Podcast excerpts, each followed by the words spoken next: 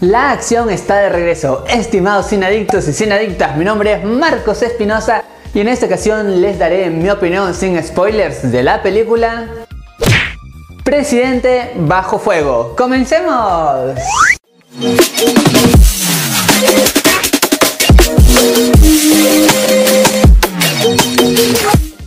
Y bienvenidos a su canal Marco de Cine, su canal en donde les contamos qué tal están las películas del momento. Ahora, sin más que decirles, iniciamos nuestra crítica.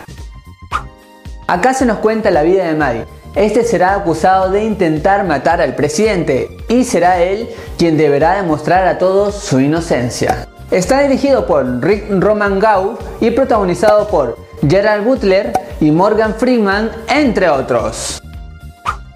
Si me refiero a los momentos de acción, esto me agradó, ya que en esta cinta se nos muestra explosiones, disparos, golpes, coreografías bien realizadas y sobre todo lo que más me gustó que esto, entre comillas, se ve algo más real que otras películas.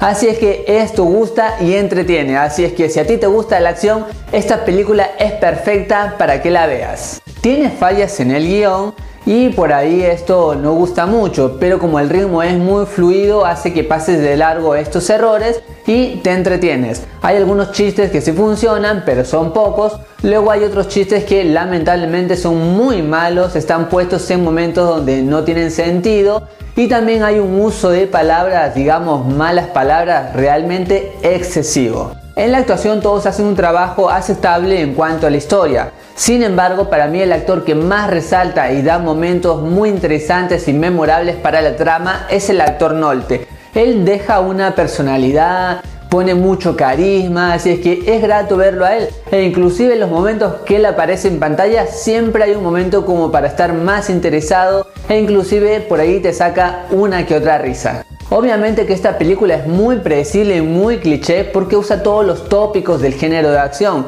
Así que uno ya sabe qué va a suceder desde el principio hacia el final.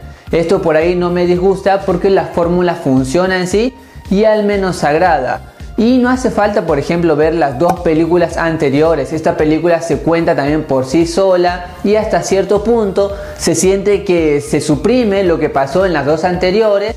Así es que si tú ves solamente esta, la vas a entender a la perfección. Los personajes tampoco son nada fuertes en esta película, a excepción del protagonista y del personaje creado por el actor Nolte, los demás son completamente desapercibidos. Inclusive el presidente acá, que es creado por un buen actor, pasa desapercibido porque aparece en muy pocas ocasiones diciendo algo relevante, después más todo lo mismo y luego ya empieza a girar todo alrededor de nuestro único protagonista y eso por ahí es algo cansador porque no me hubiera molestado que gire todo alrededor si hubiera sido mucho más enérgico, pero acá es como más de lo mismo y por ahí se queda como a medio camino. Hay algunos tintes políticos en esta historia y esto es natural porque obviamente se trata del presidente, no están bien logrados tampoco y después hay unos momentos familiares que para mí no me emocionaron y no creo que emocionen a todos ni a nadie siquiera, pero eso no me molestó en lo absoluto porque cuando uno va a ver esta película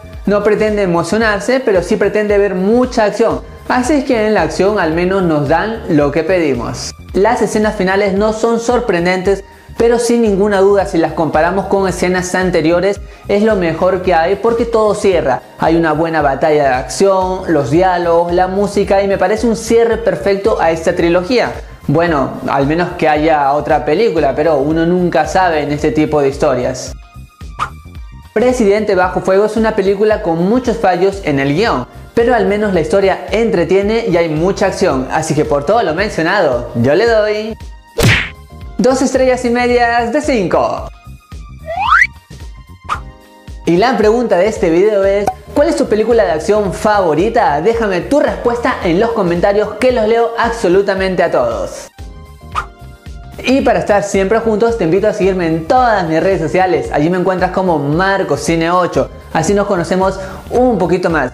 Si te gustó este video dale un gran like, suscríbete a este canal, así formas parte de esta gran familia. Compártelo con todos tus amigos y recuerda por favor activar la campanita de notificaciones de YouTube, así te enteras cada vez que subo un video. Y después cuando ya hayas visto la película, regresa al video y coméntame qué te pareció. Así intercambiamos opiniones de cine. Estimados sinadictos y sinadicta, mi nombre es Marcos Espinosa y conmigo será Hasta otra ocasión. Goodbye.